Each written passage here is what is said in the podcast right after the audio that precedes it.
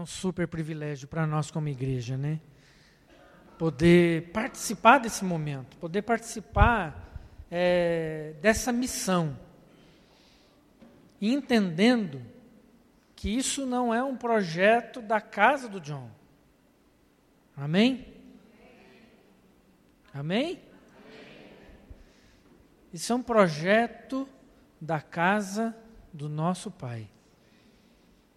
Isso é um projeto de Deus, não é um projeto da sal da terra também. É um projeto de Deus. Nós fazemos parte de um grande projeto de Deus, que nós chamamos de missão de Deus. E a missão de Deus é ser o reino de Deus aonde formos. E sabe uma coisa que me apaixona na China, né, pelo que a gente já conversou? É que não adianta você chegar lá e ficar pregando. Sabe, catar e ficar falando, falando, falando. Porque as pessoas não vão te ouvir. Sabe como as pessoas vão te ouvir ali? vendo quem você é.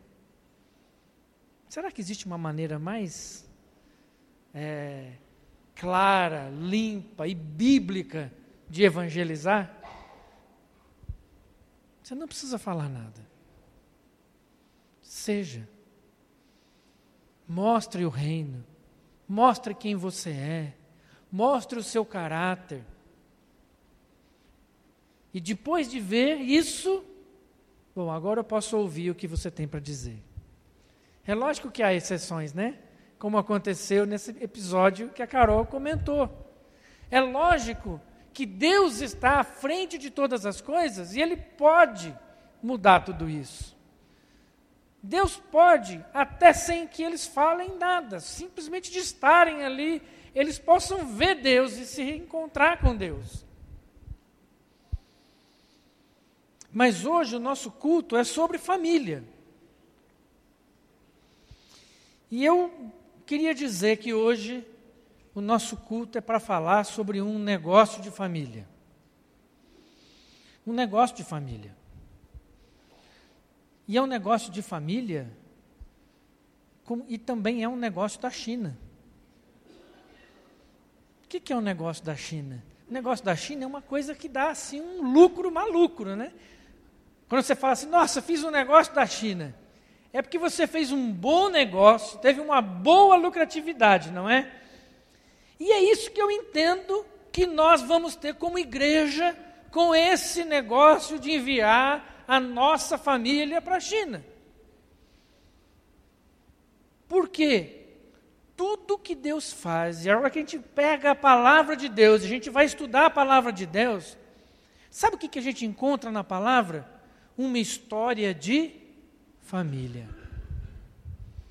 Deus não está preocupado em revelar para nós, através da Bíblia, fatos históricos, econômicos, geográficos.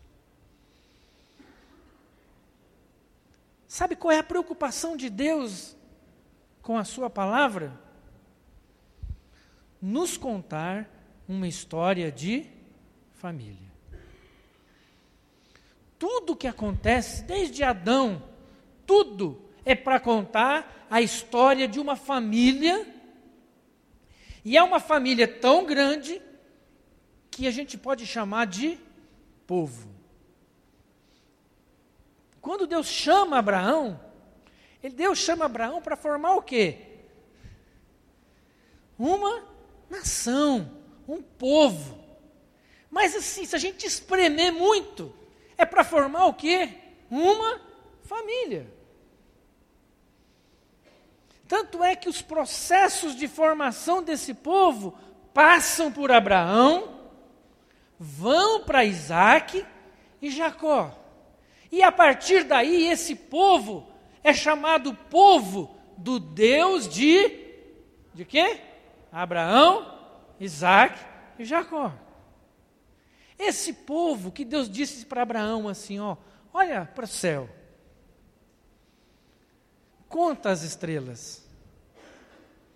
E se você conseguir contar as estrelas, esse vai ser o número da sua descendência, dos seus filhos, da sua família, do seu povo. A história da Bíblia é uma história de família. É uma história que conta acerca da família que Deus iria formar, de uma família que Deus iria separar, de uma família que Deus iria enviar de um modo todo especial. Essa família, essa grande família, era uma família que Deus tinha um propósito com ela. Deus tinha uma promessa para essa família. Nós vamos ler um texto que fala sobre uma discussão que Jesus teve com alguns judeus acerca dessa família. Então eu queria que você abrisse aí a sua Bíblia, lá em João, no capítulo 8. O texto é um pouquinho longo, então eu vou ler rapidamente.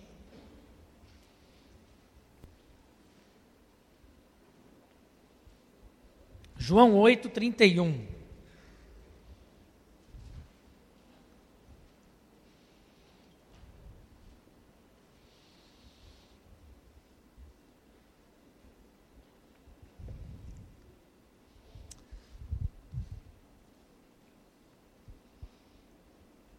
Enquanto você abre, só para você ter uma noção, sabe quantas vezes aparece a palavra família no, no Velho Testamento? 370 vezes. Isso se você pegar a versão NVI. Se você pegar uma versão na linguagem de hoje, são 540 vezes. A ideia, isso a palavra específica família, sem contar a ideia de família que está lá. Abriram aí? João 8, 31. Disse Jesus aos judeus que haviam crido nele: Se vocês permanecerem firmes na minha palavra, verdadeiramente serão meus discípulos e conhecerão a verdade, e a verdade os libertará. Eles lhes responderam: Somos descendentes de Abraão e nunca fomos escravos de ninguém. Como você pode dizer que seremos livres? Jesus respondeu: Digo a vocês a verdade. Todo aquele que vive pecando é escravo do pecado. O escravo não tem lugar permanente na família, mas o filho pertence a ela para sempre. Portanto, se o filho os libertar, vocês de fato serão livres. Eu sei que vocês são descendentes de Abraão, contudo, estão procurando matar-me, porque em vocês não há lugar para a minha palavra. Eu estou dizendo o que vi na presença do Pai, e vocês fazem o que ouviram do pai de vocês. Abraão é nosso pai, responderam eles. Disse Jesus: Se vocês fossem filhos de Abraão, fariam as obras que Abraão fez. Mas vocês estão procurando matar-me, sendo que eu falei a vocês a verdade que ouvi de Deus. Abraão não agiu assim vocês estão fazendo as obras do pai de vocês. Protestaram eles: Nós não somos filhos ilegítimos. O único pai que temos é Deus.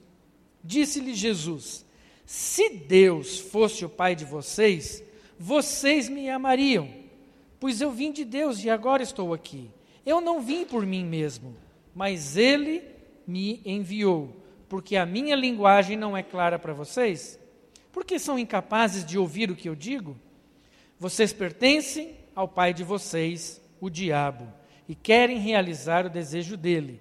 Ele foi homicida desde o princípio e não se apegou à verdade, pois não há verdade nele.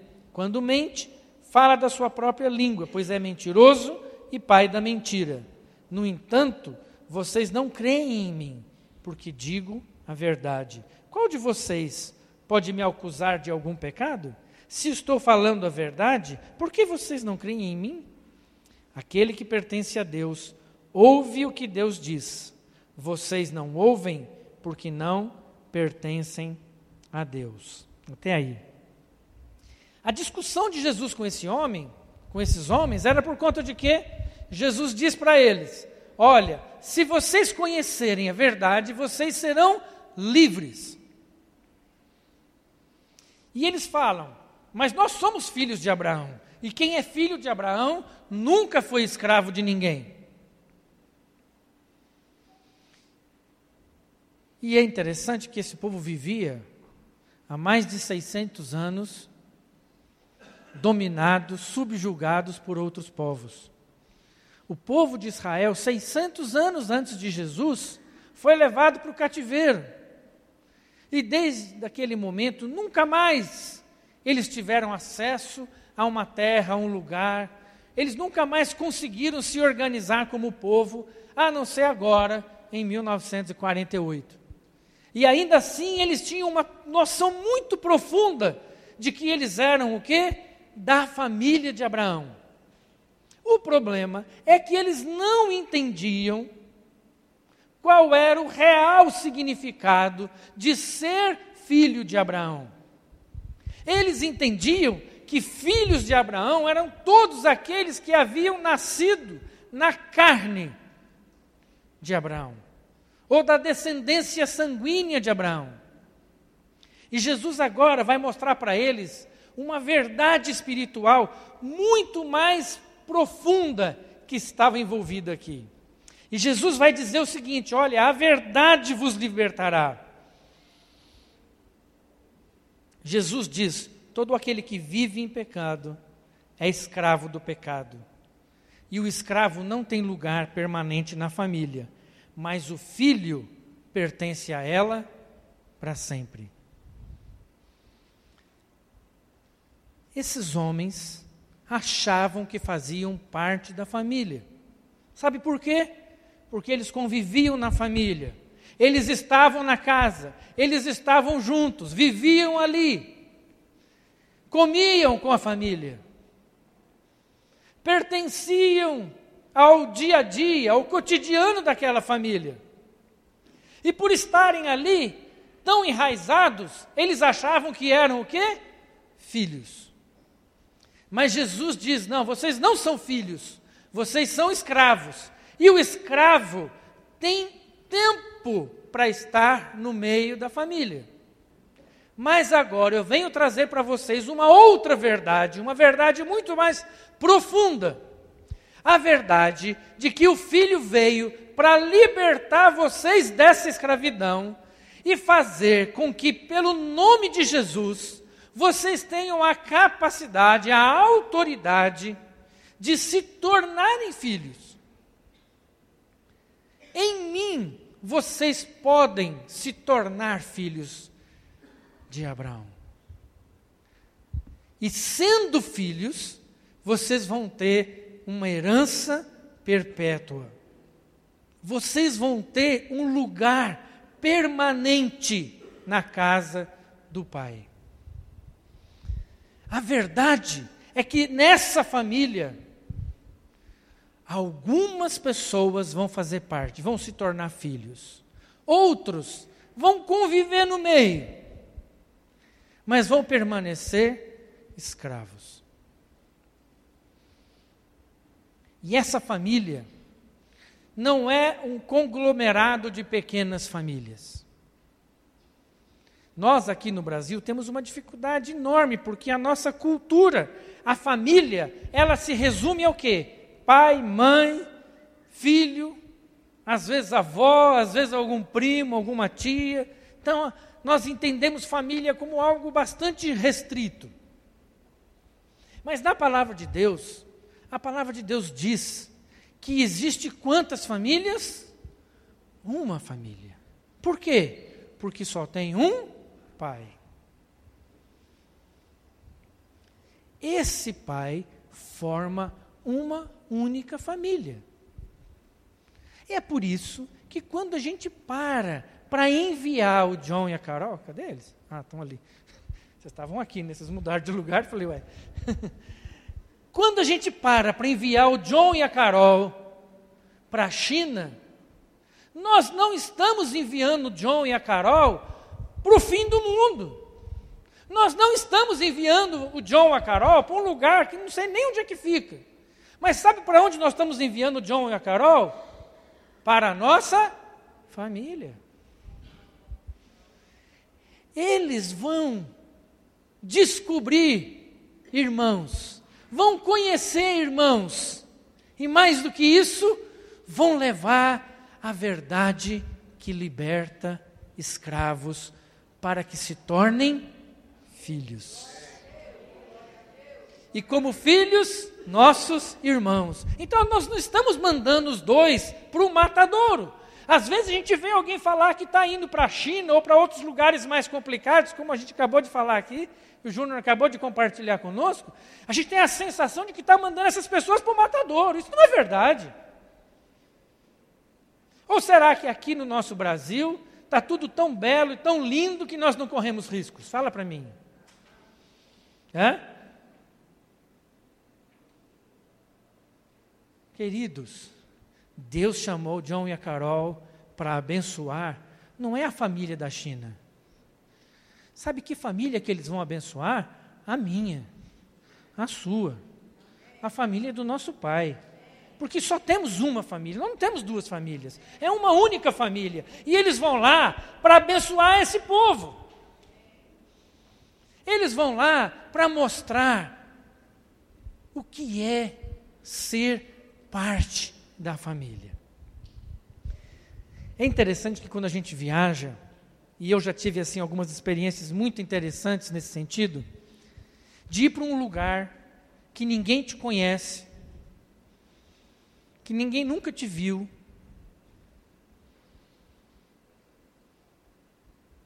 e essa pessoa resolve abrir a porta da sua casa, abrir o seu quarto, sua cama, entregar a chave da casa na sua mão e falar assim: seja bem-vindo, aqui é sua casa, pode ficar à vontade. Eu contei aqui hoje pela manhã de um casal que nos recebeu alguns anos atrás, lá na Inglaterra. E nós chegamos no quarto para dormir. Eu estranhei, porque lá normalmente as casas são muito pequenas. E era um quarto assim grande, com uma cama de casal boa. Beleza. Dormimos. No último dia, que eu estava para ir embora, eu precisei fazer alguma coisa no computador que ficava no outro quarto. Né? Na, isso já tem uns 10 anos ou um pouco mais. E aí eu fui no outro quarto para usar o computador. Quando eu chego lá, que a casa só tinha dois quartos, e era um casal de idosos. Quando eu chego no outro quarto, Falei, uai, peraí, vocês estão dormindo aqui? É, a gente põe um colchãozinho no chão. Aí eu, como assim? é, a gente coloca um colchãozinho no chão. Eu falei, não, vocês não fizeram isso comigo, não. Agora que vocês me contaram isso. Então, eles saíram da cama deles, do quarto deles, foram dormir no chão, para que eu e a minha esposa pudéssemos dormir confortavelmente naquela cama. Coincidentemente, esse senhor morreu semana passada, ou retrasada, tem uns dez dias. Só por, hã? Foi semana passada, né?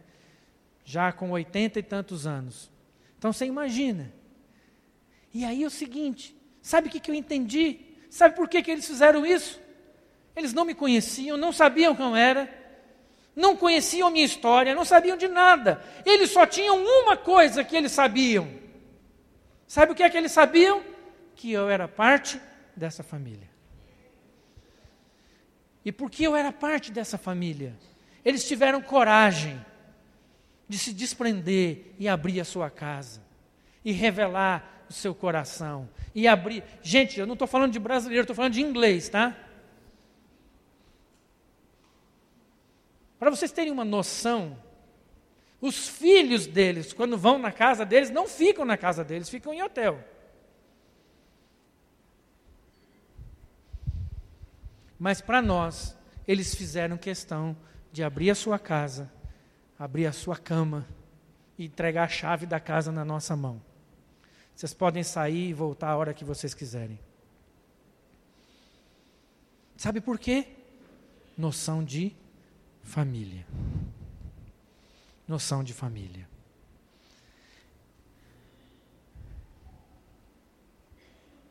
Essa família precisa também aprender a ouvir o seu pai.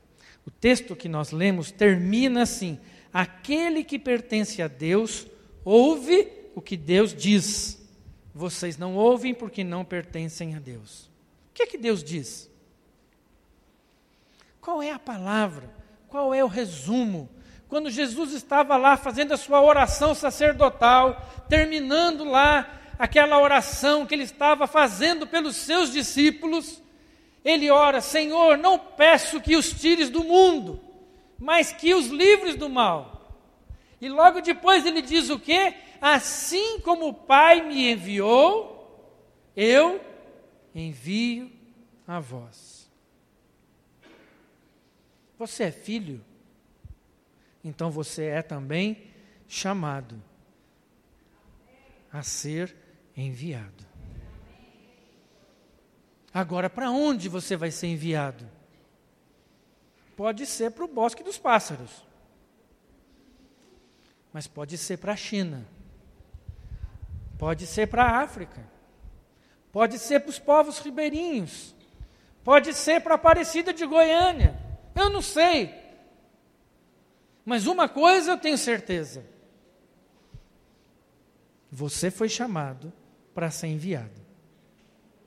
Você foi chamado para ser a revelação do reino de Deus no meio de um povo escravizado pelo pecado. Sabe para quê?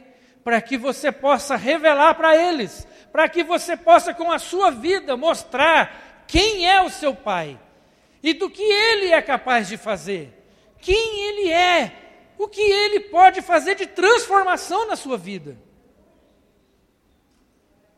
Queridos, a ousadia do John e da Carol não vem deles. Não é deles. Sabe de onde vem isso? Do nosso Pai. É o nosso Pai que chama, é o nosso Pai que envia, é o nosso Pai que abraça, que sustenta, que mantém. Eles vieram para o Brasil porque eles viveram um tempo difícil. E aí tem gente que vive falando assim: ah, mas eles estão lá, é muito difícil para as crianças, coitados dessas crianças. É só na China que as nossas crianças vivem problemas, não é? Hã? 20 anos? só? Queridos, aonde é que nossos filhos não têm problema? Me fala. Aqui? Não, aqui em Goiânia não tem esse problema, né? Quem é que não tem problema na sua casa, na sua família, gente? Quem é que não precisa de tempo em tempo parar para refletir, para rever, para rever conceitos, valores, se recarregar? Todo mundo precisa. Não é porque ele está na China que ele precisa, não. Eu não estou dizendo também que ir para lá é fácil, qualquer um pode chegar, ah, não, amanhã estou indo para lá. Não é isso, não. Mas eu estou dizendo que isso não é algo impossível, maluco, não é coisa de doido, é coisa de filho. Isso é coisa de filho. Sabe por quê? Filho é aquele que tem prazer em ouvir e atender o chamado do Pai. Para onde é que Deus quer te enviar, hein? Você já fez essa pergunta? Onde é que Deus quer te levar? Aonde? Aonde Deus quer levar você? Qual vai ser a nossa próxima decoração aqui, né? Hã? Inglaterra, África, Alasca, né? Vamos trazer um pinguim para cá, né? Para onde é que Deus vai te levar? Não sei. Quem vai falar com você é o seu pai. Amém? Você crê nisso, amado? Nós estamos falando de um negócio de família.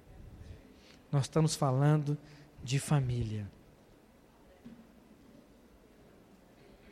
É? É. Hoje, ontem, aliás, quando nós estávamos vindo para cá, para arrumar aqui, eu peguei a Manuela. Manuela, minha filhinha, né, uma pequenininha que estava aqui, de três aninhos, e a mais empolgada aqui na frente. E, e eu falei, Manu, nós estamos indo lá para a igreja. O que, que nós vamos fazer lá?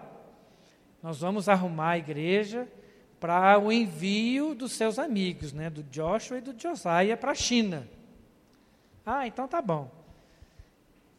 Pai, nós vamos fazer o seguinte: depois que terminar de arrumar lá, a gente faz o seguinte: a gente vai para Portugal para ver a Maria Luísa. De Portugal, a gente vai para Alto Paraíso para ver o Aslan.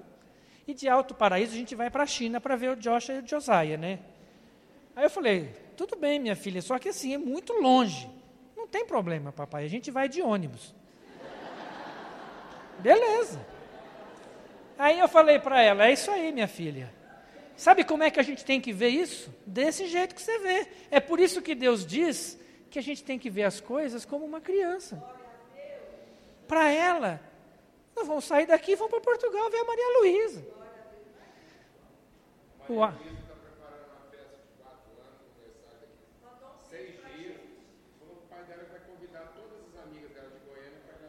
Amém.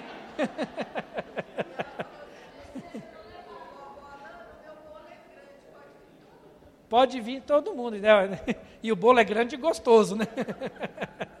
Então é isso, é simples. Sabe, a gente tem que ver as coisas como uma criança. Sabe, o Aslan, para quem não sabe, né, é filho do nosso missionário em Alto Paraíso, né? Que esteve lá em casa essa semana, ficaram dois dias lá com a gente, eles brincaram muito. E a Manuela está assim, ela está vivendo todo dia um envio, coitada. Já tem dois meses que ela não para de mandar os amigos dela embora. E ela fala assim, acho que deve ser, o povo está indo embora, deve ser fácil demais, acho que eu vou também, né? Eu vou de ônibus, entendeu? Ainda bem que, que outro dia ela falou que queria ir de caminhão, ainda bem que ela foi de ônibus dessa vez. Então, assim, queridos, isso é a nossa vida. É a simplicidade de viver o reino de Deus aonde Ele nos enviar e aonde Ele nos chamar. Amém? Glória a Deus. Nós vamos é, ter um tempo de dedicação de ofertas. Nós deixamos isso para o final do culto, porque a gente queria que você entendesse todo esse processo. É, tudo que nós fazemos, todo esse movimento, toda essa decoração, tudo que foi feito, camiseta, tudo isso, isso é nada, né? Mas sabe o que, que isso quer revelar para a igreja? A nossa alegria, o nosso prazer. E a gente pode, assim, misturar, né? A alegria e o choro, de forma saudável, né? A alegria de enviar e o choro da saudade, porque eles vão estar tá indo. E agora eu queria que, como igreja, a gente pudesse participar do envio do John financeiramente. Tá? Aqui no, na urna temos dois envelopes. Tem um envelope azul,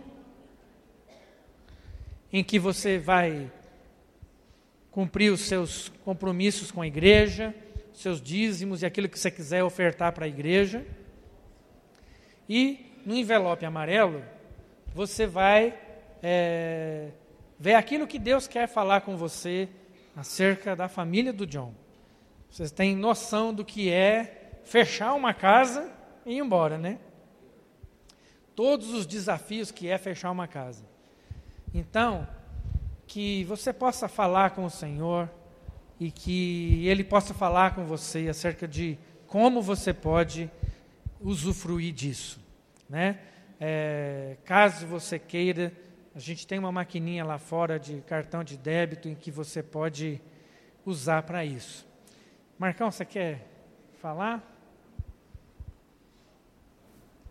Eu não ia falar, não, mas hoje de manhã o André estava falando sobre família e eu, assim, senti muito forte no coração é, de falar: bom, já que nós estamos falando de família, eu queria. Quando a gente está em família, a gente tem liberdade, não é assim?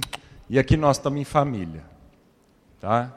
Talvez você esteja aqui com a gente há duas, três semanas e você já é parte da família, já se sente parte da família. Então é para você que eu quero falar agora.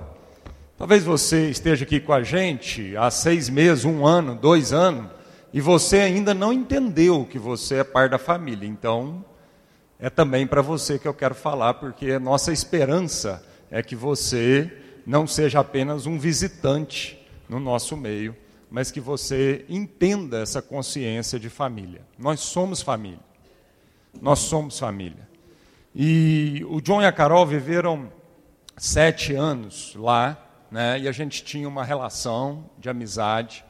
Mas aí Deus então colocou no coração deles que eles precisavam de vir passar um tempo maior aqui. E uma das coisas, quando eles chegaram aqui há três anos atrás, uma das coisas que mais a gente conversou né, naquele começo foi John e Carol. Deus trouxe vocês aqui porque vocês são parte dessa família. Deus está alargando a família de vocês. Então, até então, quem sustentava financeiramente o John e a Carol lá na, na China era a família de sangue deles, né? A família de sangue e a família de fé também. A família da Carol, que está aqui o presbítero Paulo Araújo, que é o pai dela. Dona Raquel também está aqui e a família do John, lá do sul, lá do Paraná, não é isso? Então, o grosso, o montante maior do sustento financeiro deles, durante sete anos, veio da família deles. E está tudo certo, é isso mesmo. Porque missões, como nós aprendemos aqui hoje, é um negócio de família. Só que agora a família do John e a Carol aumentou. E aumentou significativamente, amém, amado? Eles ganharam mais irmãos, a Carol ganhou mais irmãs, né? O John e a Carol ganhou mais pais, mais avós, mais, mais tudo. Está aqui dentro. Nós somos essa família. Então agora, nós, como isso é um negócio de família, nós vamos ter o privilégio de assumir um compromisso com essa casa, com nossos irmãos, com a nossa família, que nós vamos sustentá-los, sustentá-los financeiramente, e em oração. E quando eu falo isso, amado, me dá até um frio, na... corre um frio aqui na espinha, assim, ó.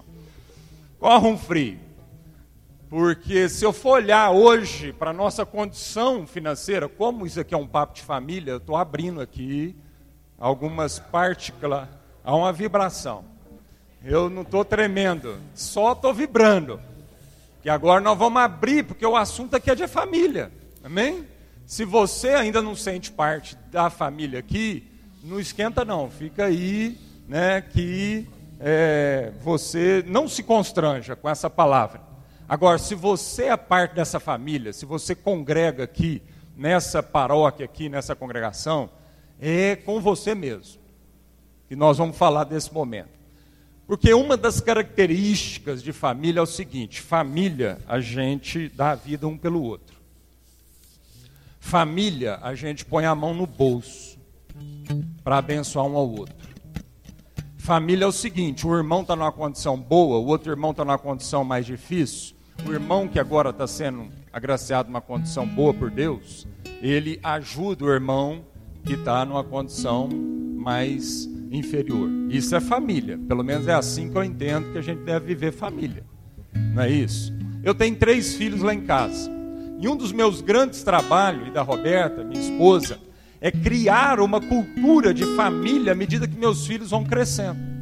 Um dos nossos trabalhos lá em casa, um dos nossos processos de educação dos nossos filhos, é fazê-los fazê entender que eles são parte da família. E como parte da família, eles são amados, queridos, eles não precisam bater na porta. Eles têm livre acesso ao nosso coração, à nossa vida, quando eles quiserem mas também fazer parte dessa família, eu preciso ajudá-los a criar uma consciência de compromisso com essa família. Então eu estou lá num discipulado diário com meus três filhos para mostrar para eles que eles têm compromisso com essa família. Que na hora de trabalhar, de arregaçar as mangas, na hora de, né, de, de, de, de pagar a conta pelos projetos da família, eles são parte nisso. Eles são partes para usufruir, eles vão usufruir, mas também eles precisam entender, à medida que eles vão crescendo, eles precisam assumindo responsabilidades, como parte da família. Então eles têm que entender que não dá mais para ficar só a mãe e o pai lavando louça. Que agora eles já têm condição de ir para a cozinha e lavar uma louça. Eles têm condições de acordar e arrumar o quarto. Porque eles são parte da família. E eles estão crescendo, amadurecendo. Quando eles são lá bebezinho, eles são parte da família, mas eles não têm ainda tanta consciência disso. Não é? E aí a gente faz tudo por eles e está tudo certo. À medida que eles crescem, se a gente quer ensiná-los a ser uma família, nós vamos delegando responsabilidade para eles. Amém, irmãos? Nós somos uma família aqui, ó. Você é amado. Para você fazer parte dessa família, você não precisou ter compromisso nenhum. Nós tivemos o maior prazer, o privilégio de te receber, te abraçar, de, de tratar você como alguém da família porque é assim que a gente crê. Mas à medida que você está amadurecendo no nosso meio, o que a gente espera é que cada vez mais você vai assumindo responsabilidades. Porque quem é parte da família, amado? Visitante, acabou o jantar, vai embora. Mas quem é parte da família, acabou o jantar, pergunta: você precisa de ajuda? Posso te ajudar a lavar a louça? Posso te ajudar a arrumar a mesa? Porque a gente é parte da família. A gente não vem, come do bom do melhor e sai quando a gente é parte da família. Quando a gente é visitante, aleluia. E eu não quero constranger aqui nenhum dos visitantes, porque está tudo certo, é isso mesmo. Mas se você entende que você é parte dessa família, nós temos um compromisso assumido aqui. E um dos compromissos, amado, é financeiro. Deus tem dado muito para nós. Todo ano, conselho dessa igreja, que é formado pelo presbítero Noel, presbítero Paulinho, eu, pastor André e o presbítero Neemias, todo ano a gente busca a Deus. E é agonizante, é um momento tenso, como diz o Paulo Júnior. Não é um momento que a gente treme, mas a gente vibra muito nesse momento. Porque nós vamos buscar Deus para formar um orçamento da igreja. E aí no orçamento da igreja a gente quer investir em missões.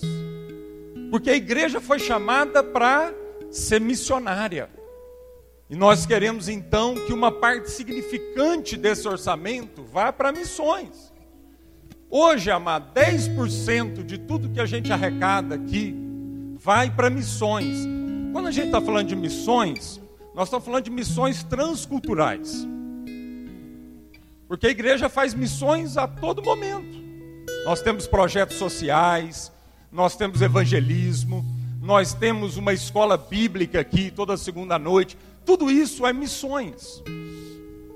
Mas 10% de todo o orçamento hoje, a gente separa para ir para missões transculturais. A gente quer investir em outros povos. A gente quer investir na nossa família, como diz o pastor André, só que um pouco mais, mais longe, uma cultura um pouco diferente. Amém? Só que eu preciso confessar para vocês, eu queria que a gente desse mais para missões. Eu acho 10% pouco. Eu acho 10% pouco. Porque eu acho que nós temos que investir mais fora de nós mesmos. Então nós temos um sonho, um sonho de um dia chegar a pelo menos 20% do orçamento da igreja ir para missões transculturais. Só que a gente faz um orçamento baseado naquilo que vem, vem sendo o nosso crescimento ao longo dos anos. E o ano passado a gente fez um orçamento, né, pastor André? Sentamos e projetamos.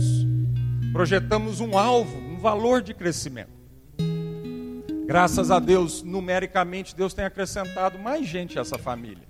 A gente tem percebido a cada semana, a gente tem percebido a cada mês, que Deus tem acrescentado novas pessoas à família, e isso tem sido maravilhoso. Só que eu preciso confessar uma tristeza no meu coração. Porque apesar de tanta gente estar tá chegando, nós não estamos vendo reflexo nisso, na, naquilo que a igreja está arrecadando de dízimo e ofertas. Pelo contrário, esses seis meses está sendo muito difícil, irmãos. A gente queria estar aqui falando de investir mais em missões, e nós estamos aqui dizendo que esses seis meses nós estamos assim correndo atrás para pagar o mínimo e não estamos dando conta. Então eu queria trazer essa palavra como é algo para a família, e nós estamos aqui em família. Eu queria trazer essa palavra. Isso aqui é um negócio de família, é um compromisso de todos nós.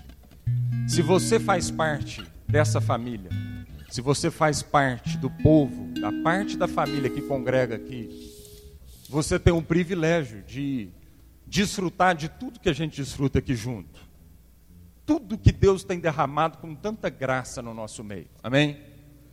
Mas você também tem um privilégio, amado, de assumir o compromisso da sua parte que te cabe.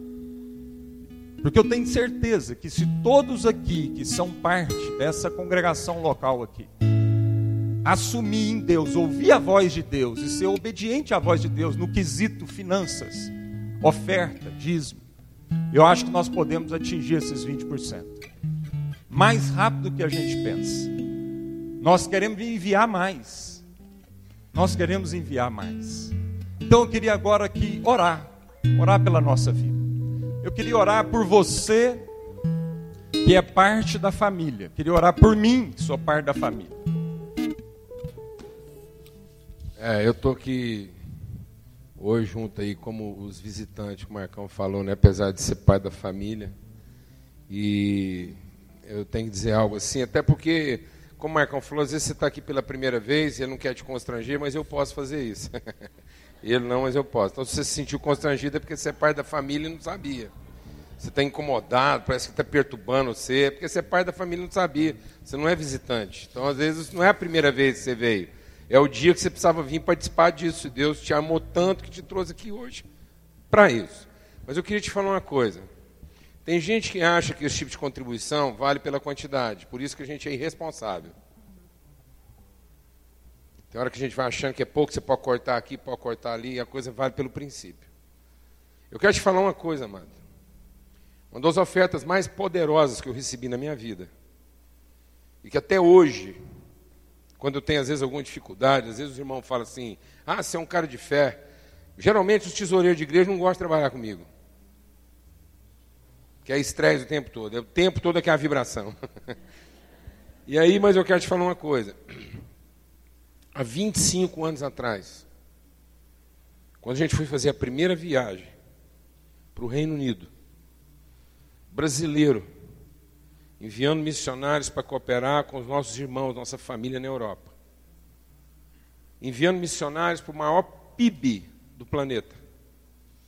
Naquela época, naquela época, a gente gastava seis reais para comprar uma libra. Na cabeça de muita gente não fazia sentido mandar missionário daqui para lá, já que eles eram os nossos pais, eles é que mandaram missionário, eles eram ricos, e a gente, o pobre. Parecia que fazia mais sentido vir missionário de lá para cá. Mas o problema não era esse, o problema é que a nossa família lá estava morrendo. Não interessa quanto dinheiro eles tinham, a igreja estava morrendo. E Deus colocou no nosso coração que nós tínhamos que ajudar nossos irmãos. E aí, uma semana antes para lá, eu fui numa das congregações mais pobres do nosso ministério. Parque São Jorge, semi-favela. Semi-favela. A igreja era tão pobre que a gente reunia numa lona de circo. Final de semana era o salão de reunião da igreja, durante a semana era o tobogã dos meninos do bairro, porque não tinha outra diversão. Pobreza, chão de terra. E aí, quando a gente fez o apelo, os irmãos sabiam que a gente estava mandando missionário para o Reino Unido. No final da reunião, veio uma mulher com um pacotinho embrulhado num papel. Um papel. E ela falou assim: Você quer minha oferta? Desde que eu estou sabendo que os nossos irmãos lá estão precisando da nossa ajuda, Deus incomodou no meu coração que eu tinha que participar. Porque é minha família. Eu não podia ficar de fora. Sabe o que ela estava trazendo na mão? 500 gramas de feijão carioquinha.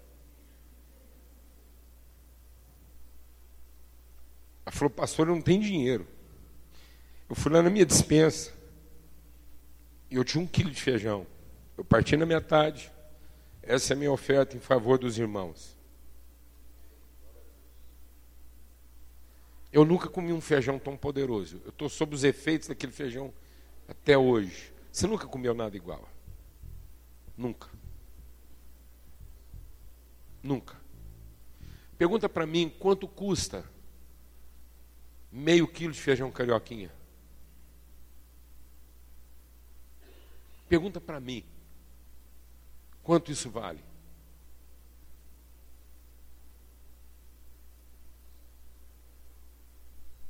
Quanto dinheiro isso já substituiu? É pelo princípio, irmão. É pelo princípio. E às vezes a gente é negligente com o princípio. Você está entendendo isso? Você está entendendo isso, mano?